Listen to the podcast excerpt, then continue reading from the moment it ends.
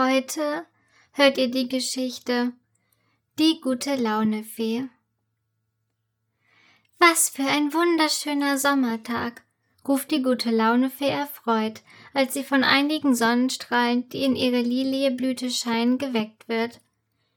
Nachdem sie zum Frühstück eine große Erdbeere verspeist hat, macht sie sich gleich auf den Weg, um anderen Lebewesen gute Laune zu bringen.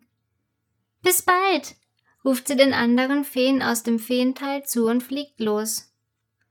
Ihr Weg führt sie zuerst über eine große Blumenwiese. Dort herrscht munteres Treiben. Viele Marienkäfer, Schmetterlinge und Bienen krabbeln und fliegen herum. Glücklich beobachtet die gute Launefee die Tiere bei ihrer Arbeit. Doch nach einer Weile entdeckt sie zwei Schmetterlinge, die sich darum streiten, wer von ihnen schönere Flügel hat. Meine Flügel sind viel schöner als deine, schreit der Schmetterling mit den blauen Flügeln. Nein, ich habe schönere Flügel als du, schreit der Schmetterling mit den weißen Flügeln zurück. Sofort fliegt die gute Launefee zwischen die beiden Schmetterlinge.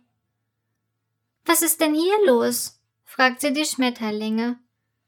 Das geht schon den ganzen Tag so, surrt eine Biene und fliegt kichernd zu der nächsten Blume. Kopfschüttelnd schaut die gute Launefee die Schmetterlinge an. Warum streitet ihr euch an einem so wundervollen Sommertag? möchte sie wissen.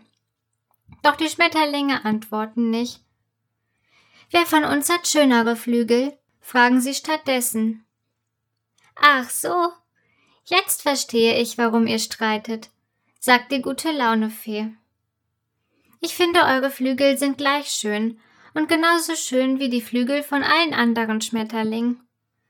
Überrascht schauen die Schmetterlinge sie an. Ich glaube, die gute Launefee hat recht, meint der Schmetterling mit den weißen Flügeln.